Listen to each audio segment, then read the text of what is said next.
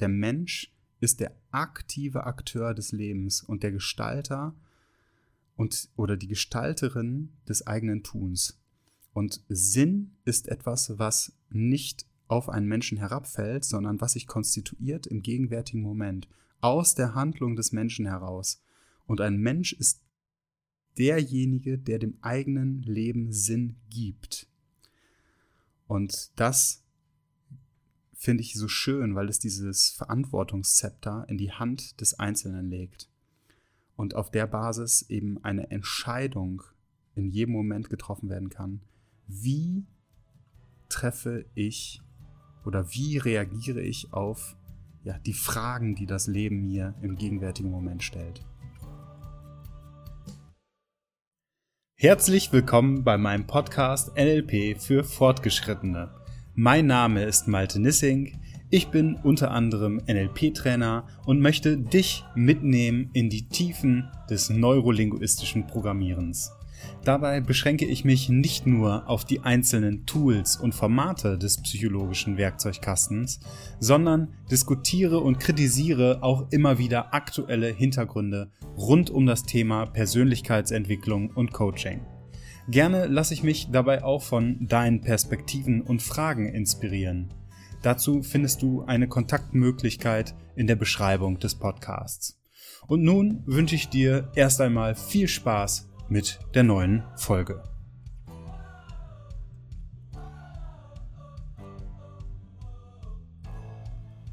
Herzlich willkommen zur heutigen Folge. Ich habe mich gefragt, wieso die Werte eigentlich so eine zentrale Bedeutung oder Rolle spielen im Rahmen der Persönlichkeitsentwicklung. Doch im NLP sind Werte ja etwas, in dem wir nicht wirklich vorbeikommen. Also ob jetzt in den neurologischen Ebenen von Robert Dills oder in der Wertehierarchie, immer wieder stoßen wir auf die Werte als ja ein zentraler Aspekt oder ein zentrales Element für die menschliche Motivation oder Entscheidungsfindung. Und immer wieder schauen wir uns auch die Werte an als eine Art innerer Kompass, also eine Ausrichtung, um unser eigenes Verhalten auch ein Stück weit zu reflektieren oder auch anzupassen, auszurichten. Und ich habe mich gefragt, wo kommt das eigentlich her?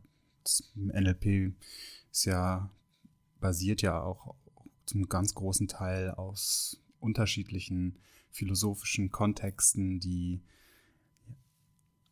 nutzbar gemacht wurden, also praktisch anwendbar gemacht wurden. Dann habe ich mal geguckt, wo kommt es eigentlich her? Und habe da unterschiedliche Aspekte gefunden, in denen Werte auch diskutiert wurden und als ganz zentrale Menschen, die da auch ja ihr, ihren Senf dazu beigetragen haben, sind unter anderem Max Scheler, Friedrich Nietzsche und Viktor Frankl. Und auf alle drei werde ich in dieser Folge mal theoretisch eingehen und immer wieder Parallelen ziehen zu dem neurolinguistischen Programmieren. Das Ganze auch eben praktisch auch einsetzbar zu machen für das eigene Leben. Werte sind ein zentrales Element und das ist auch eine Überschneidung aller drei Philosophen und auch wie das NLP die Werte interpretiert, die dem Leben Sinn geben, Sinn und Zweck geben. Und das ermöglicht den Menschen in irgendeiner Art und Weise auch, ja, ihre eigenen Erfahrungen einzuordnen, zu kategorisieren und in einer bestimmten Art und Weise auch zu priorisieren oder zu hierarchisieren. Werte haben sowohl eine Bedeutung in einem sozialen Kontext, also im Zusammenleben mit Menschen, aber auch in einem individuellen Kontext, also für einen Menschen sehr spezifisch. Und Werte können wir jetzt aus unterschiedlichen Richtungen betrachten, beispielsweise existenzialistisch, philosophisch, aber eben auch praktisch auf die persönliche Entwicklung bezogen. Was sind denn eigentlich Werte? Also Max Scheler kategorisiert ins, ja, er macht eigentlich zwei unterschiedliche Kategorien auf, also zwei unterschiedliche Pärchen an Kategorien. Einmal unterscheidet er materielle Werte, also geht davon aus, okay, es geht um die Befriedigung von Bedürfnissen oder diese Werte sind ausgerichtet in der Befriedigung von Bedürfnissen und es gibt geistige Werte, die darauf aus sind, ja, bestimmte Zwecke und Sinnerfüllung zu evozieren. Also beispielsweise Liebe und Freiheit und Gerechtigkeit wären solche geistigen Werte, in denen es dann darum geht, die menschliche Persönlichkeit zu entfalten. Und dann unterscheidet er noch zwischen objektiven und subjektiven Werten. Einmal die objektive Wert, objektiven Werte, die sich auf unabhängige Realitäten beziehen, also Orientierung und Richtung geben. Also da wären zum Beispiel die Wahrheit zu nennen, die Gerechtigkeit oder die Liebe, die Freiheit. Und da geht er näher drauf ein, also Wahrheit beispielsweise die Übereinstimmung von Aussagen oder Überzeugungen mit der Realität, die Gerechtigkeit, Fairness und Gleichbehandlung von Menschen, der die soziale Ordnung und die menschliche Zusammenarbeit fördert, oder die Liebe als ein objektiver Wert, der sich auf die Wertschätzung und die Fürsorge von anderen Menschen bezieht und natürlich menschliche Beziehungen prägt und so weiter und so fort. Und im Gegensatz dazu die subjektiven Werte, die dann da wären individuelle Vorlieben oder Meinungen des Menschen, also Geschmäcker in Bezug auf Kunst, Musik, aber auch die Partnerwahl beispielsweise. Und jetzt finde ich einen Aspekt ganz interessant, weil er auch Ängste als subjektiven Wert mit reinnimmt. Und zwar Ängste, die sich beziehen auf individuelle Empfindungen in Bezug auf bestimmte Dinge oder Situationen. Also Ängste beschreibt er als subjektive Werte, da sie von individuellen Erfahrungen abhängig sind. Und das ist, finde ich, ganz interessant. Da gibt es ja auch eine sehr einfach zu ziehende Parallele zum NLP, dass Ängste auf der Basis von bestimmten Erfahrungen in der Vergangenheit entstanden sind und wir diese Erfahrungen auf eine bestimmte Art und Weise bewertet haben und daraus abgeleitet haben, okay, wir müssen diesen, dieser Erfahrung, dann natürlich generalisiert in eine Angst, in der Zukunft aus dem Weg gehen und uns davor schützen, auch wenn das in irgendeiner Art und Weise ja nicht, nicht rational verständlich ist. Also beispielsweise die Angst vor, Stimmen, äh, vor Spinnen in unseren Breitengraden ist nicht rational begründbar, weil es eben keine giftigen Spinnen oder für den Menschen nicht giftige Spinnen gibt in diesen Breiten. Und dennoch ist diese Angst ja real als eine Generalisierung und zurückzuführen aus einer psychischen, psychologischen Perspektive auf eine Erfahrung, die der Mensch dann irgendwann einmal gemacht hat. Also auch ganz interessant, ein subjektiver Wert, die Angst. Und äh, sagt gleichzeitig auch, dass die subjektiven Werte im Vergleich zu den objektiven Werten eine geringere Bedeutung für das menschliche Leben haben. Das ist ganz interessant. Er sagt es, er sagt gleichzeitig auch, das kann man pauschal nicht so sagen, weil beispielsweise ja auch eine sich, eine sich selbst Angst sehr großen Einfluss auf das einzelne Leben nehmen kann. Er hat das nur so generalisiert dargebracht, dass solche Dinge wie Wahrheit, Gerechtigkeit, Liebe, Freiheit und Schönheit einfach einen größeren Einfluss haben auf das menschliche Leben an sich. So würde ich es mal benennen. Und ganz interessant ist hier jetzt ja auch schon zu sehen, dass diese ganzen Werte, auch die Scheler benennt, egal ob objektive oder subjektive Werte, alles auch Nominalisierungen sind. Also eine Formulierung auch aus Miltmodell Nominalisierung oder eben eine Metamodellverletzung. Das heißt, der Prozess, wie es dazu kommt, ist erstmal getilgt und individuell eben interpretierbar. So. Hm, ganz interessant auch noch die Perspektive von Nietzsche.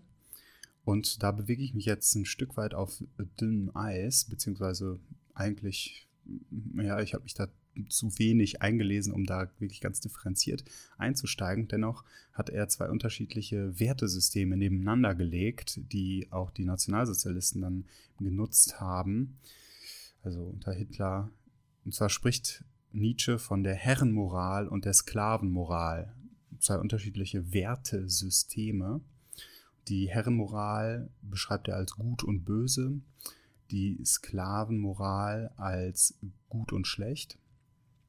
Und bei der Herrenmoral sagt er, das ist so eine Wertvorstellung von Menschen mit Macht und Einfluss oder dieses, das ist eine Wertvorstellung, die von Menschen mit Macht und Einfluss geprägt ist, die auf Selbstverwirklichung, auf Stärke und Unabhängigkeit ausgerichtet ist und die eben basiert auf der Überzeugung, dass der Einzelne das Recht hat, seine eigenen Interessen und Ziele eben zu verfolgen ohne sich von den Meinungen und Urteilen anderer beeinflussen zu lassen.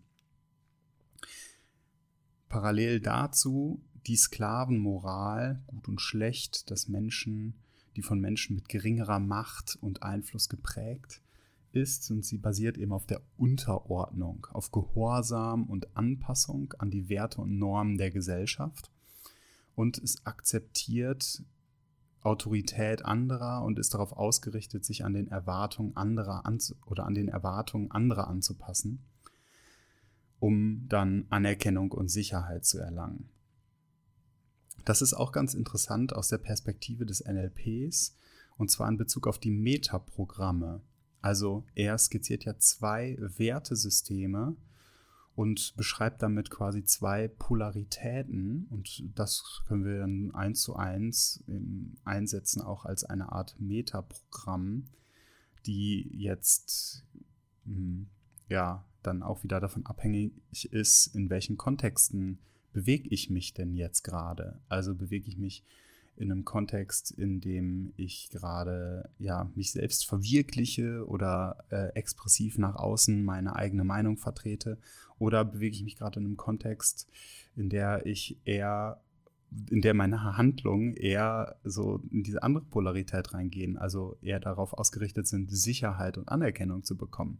Also auch eine Möglichkeit, so interpretiere ich das auf jeden Fall gerade, dass ich mein eigenes Verhalten auch in Bezug auf diese Herrenmoral oder Sklavenmoral, also diese Wertesysteme, auch reflektieren kann und gar nicht davon ausgehe, dass die eine oder andere Seite, so wie Nietzsche es sagt, dass die Sklavenmoral in der modernen Gesellschaft vorherrscht, ja, was auch immer bei ihm dann modern war. Er ist ja auch schon seit einiger Zeit vergangen. Mm, und er sagt, die Sklavenmoral führt einen zu einem Verlust der individuellen Freiheit und Selbstverwirklichung und die Herrenmoral ist ein wesentliches Merkmal einer gesunden und erfolgreichen Gesellschaft. Wo ich wiederum widersprechen würde, wie es bei allen Metaprogrammen auch maßgeblich ist, geht es um Balance. Und ich würde sagen, dass sowohl die eine als auch die andere Polarität eben zu ja, großen Schwierigkeiten führen kann. Das eine führt Wertesystem Herrenmoral eher so in eine, eine, wie soll ich sagen, in eine, ich hatte, ich hatte fast so eine Asozialität, also etwas Asoziales. Ich gehe mit dem Kopf durch die Wand und schaue gar nicht mehr nach links oder rechts, also total auf die Spitze getrieben. Und das andere, ja, wie so emotional Bedürftige, also die Sklavenmoral, sich nur noch unterordnen und der, den Mächten aussetzend. Und da geht es nach meinem Empfinden in einem Miteinander um die Balance. Vielleicht ist es aber auch, da ich eher tendiere, wenn ich das als Metaprogramm betrachte, in Bezug auf die Anerkennung und Sicherheit oder dann gleichzeitig noch ein anderes Metaprogramm mit reinnehme, sehr harmoniebedürftig bin, dass ich immer versuche, in irgendeiner Art und Weise beide Aspekte mit einzubeziehen und nicht ausschließend zu wirken. Vielleicht ist es auch dadurch geprägt, wird mir gerade irgendwie so ein bisschen klar. Naja, wie auch immer. Klar wird auf jeden Fall, dass sowohl Scheler als auch Nietzsche sehr stark auf Hierarchien aus sind. Also die objektiven Werte bei Scheler sind wichtiger als die subjektiven Werte. Die Herrenmoral bei Nietzsche ist laut ihm besser als die Sklavenmoral für eine gesunde Gesellschaft. Oder die geistigen Werte sind wichtiger für die Persönlichkeitsentfaltung als die materiellen Werte etc. Und auch im NLP wird ja mit solchen Wertehierarchien gearbeitet. Also finde die Werte, die für dich persönlich am wichtigsten sind und schau mal, inwiefern diese Werte, die für dich am wichtigsten sind, deine Handlungen maßgeblich mitprägen und auch die Orientierung für dein Leben maßgeblich beeinflussen. Eben als eine Reflexionsmöglichkeit. Ganz ohne solche Hierarchien und dennoch eben kategorisiert auf den Sinn im Leben ist die Interpretation von Viktor Frankl. Und da sind auch die Werte eine zentrale Instanz, mit denen der Mensch dem Leben Sinn gibt als aktiver Gestalter. Und Frankl unterteilt die Werte in drei unterschiedliche Kategorien. Die erste Kategorie sind die schöpferischen Werte. Und zwar steht da die Fähigkeit des Menschen im Zentrum, etwas Neues zu erschaffen und zu gestalten. Also dieses selbstbestimmte Handeln, was auch ganz stark die Kreativität in das Zentrum rückt. Und das Streben des Menschen danach, sich selbst und die Welt um sich, um diesen Menschen herum zu gestalten. Und das auf eine ganz unterschiedliche Art und Weise. Künstlerisch, musikalisch, literarisch, aber auch im handwerklichen Bereich. Und da subsumiere, subsumiert Frankel das unter dem Begriff der Selbstwirksamkeit, also der Mensch, der sich selber erlebt in seiner Wirksamkeit und sich dann fragt, wo wirke ich in meinem Umfeld? Und so entfaltet der Mensch seine eigenen Fähigkeiten und Talente und findet so ein Stück weit seine eigene Identität. Also ein Prozess der Identitätsbildung über schöpferische Werte. Also ich kreiere etwas, das hat für mich einen Wert und darüber konstituiere ich ein Stück weit meine Identität. Und das ist auch ganz interessant, die Parallele dort zu ziehen zu den neurologischen Ebenen. Also der Mensch entfaltet seine Fähigkeiten und Talente und findet so seine Identität. Die Fähigkeiten und Talente in Anführungsstrichen ist ja in den neurologischen Ebenen eine Ebene unter den Werten und den Glaubenssätzen und die Identität dann eben eine Stufe drüber und äh, da eventuell ja auch wieder vom NLP etwas modelliert von Frankel. Könnte zumindest sein. Die Parallele ist da auf jeden Fall zu sehen.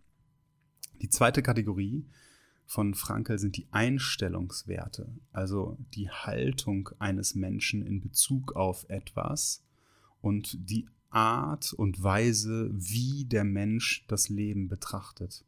Und das ist ganz eng mit der menschlichen Psyche verknüpft und wird dann vor allen Dingen wichtig, wenn ein Mensch gerade eine schwierige Situation bewältigt. Und da spielen dann solche Werte wie Optimismus, Hoffnung, Gelassenheit, Dankbarkeit und Vertrauen eine Rolle, die dann helfen, eine innere Haltung zu gestalten und die Welt um sich herum auf eine positive und positive Art und Weise zu betrachten. Also wie begegne ich auch etwas, ich sag mal, Unverrückbarem, einem Schicksalsschlag, etwas, was passiert, was nicht revidierbar ist. Wie, was für Schlüsse ziehe ich daraus? Wenn mir, wenn, wenn ich jemandem begegne und jemandem zum Beispiel auf den Fuß trete, dann habe ich die Möglichkeit, meine eigenen Schlüsse daraus zu ziehen und zu reflektieren,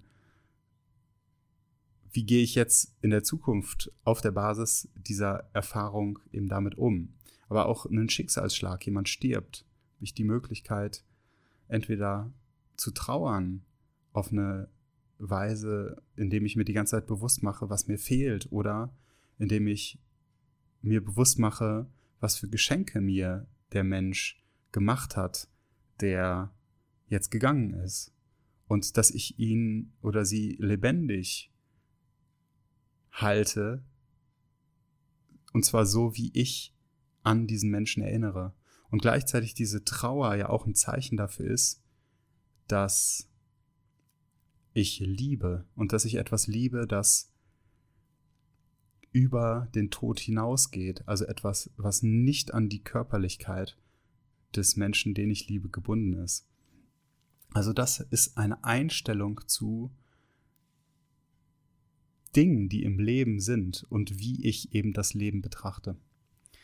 Und gleichzeitig ist da natürlich auch eine realistische Wahrnehmung wichtig, so dass sie, dass das Ganze auch konstruktiv wirkt und nicht in wahnwitzige, in Anführungsstrichen, Fantasien abdriftet. Also kommt mir gerade so spontan das Spiritual Bypassing, was äh, Mike Helwig gerne benennt, in das dann Menschen auch abrutschen, weil sie sagen, ja, mit, keine Ahnung was, Spiritualität in Extremum, ich halte mich nur am Himmlischen fest und die verlasse damit so auch die Verantwortung äh, meiner weltlichen Pflichten. Ach, nur ganz weit angeschnitten. Naja, auf jeden Fall ist die dritte Kategorie, sind die dritte Kategorie eben die Erlebniswerte. Das bezieht sich auf Erfahrungen, die ein Mensch in seinem Leben macht. Also die Art und Weise, wie der Mensch die Welt erlebt und auf verschiedene Ereignisse und Situationen reagiert. Und das ist ganz eng mit der menschlichen Wahrnehmung verbunden. Also was prägt den Menschen? Die Kunst, die Natur, Musik, vielleicht Beziehungen, persönliche Erfolge, aber auch Misserfolge. Wir geben den Erlebnissen eine Bedeutung, also einen Wert und somit konstituieren wir daraus Sinn für unser eigenes Leben. Und da wird für mich sehr klar, dass es da auch um Achtsamkeit in dem Moment geht. Denn persönliche Erfahrungen zu machen und diese bewusst zu erleben und wahrzunehmen, das führt eben dazu, ein erfülltes Leben zu führen. Und gleichzeitig können wir dann mit diesem auch Krankheit, Verlust oder Scheitern begegnen und auch daraus einen Sinn konstituieren. Das hilft nämlich, unsere Prioritäten im Leben neu zu ordnen. Also Krankheit als eine Möglichkeit, etwas zu erleben und danach zu reflektieren, was mache ich vielleicht in der Zukunft anders, dass sich das nicht noch einmal wiederholt. Und das ist etwas, was ja eben aus sich heraus eben so diese Betrachtungsweise dieser drei Kategorien, erstmal keine Hierarchie darstellt und gleichzeitig aber ableitet, wie ein Mensch gerne leben möchte. Und was, was stellt er, was stellt Frankel da die ganze Zeit bei allen drei Wertkategorien in den Vordergrund? Und das finde ich wieder so unglaublich interessant. Die Selbstbestimmung, die Selbstwirksamkeit des Einzelnen. Der Mensch ist der aktive Akteur des Lebens und der Gestalter und oder die Gestalterin des eigenen Tuns. Und Sinn ist etwas, was nicht auf einen Menschen herabfällt, sondern was sich konstituiert im gegenwärtigen Moment, aus der Handlung des Menschen heraus. Und ein Mensch ist derjenige, der dem eigenen Leben Sinn gibt. Und das finde ich so schön, weil es dieses Verantwortungszepter in die Hand des Einzelnen legt und auf der Basis eben eine Entscheidung in jedem Moment getroffen werden kann. Wie treffe ich oder wie reagiere ich auf ja, die Fragen, die das Leben mir im gegenwärtigen Moment stellt? Und das hat für mich ganz viel auch eben mit dem NLP zu tun, was nach meinem Empfinden auch darauf abzielt, nicht nur das eigene Verhalten zu reflektieren, sondern auch ganz klar darauf abzielt, wieder der Gestalter oder die Gestalterin des eigenen Lebens zu werden. Also eine Selbstwirksamkeit in Bezug auf der aktive Gestalter, die aktive Gestalterin des eigenen Lebens. Auch da wieder ein Metaprogramm. Reagiere ich oder bin ich proaktiv? Und da ist die Selbstwirksamkeit eine sehr schöne Balance. auf der einen Seite reaktiv im Sinne von, welche Fragen stellt mir das Leben, aber gleichzeitig auch proaktiv aus diesen Erfahrungen abzuleiten, was sind die nächsten Schritte. Also Werte, eine ganz, ganz zentrale Rolle. Heute ein bisschen philosophischer philosophiert, äh, heute ein Stück weit philosophischer betrachtet. Und ja, jetzt würde mich natürlich interessieren, oder interessiert mich, was du draus machst. Und ja, wenn du Lust hast, dich darüber auszutauschen, dann klick dich doch rein in einen Termin mit mir. Zehn Minuten Austausch über den Podcast. Und dann bin ich auch gespannt, was du in Bezug auf diese Werte denkst und fühlst.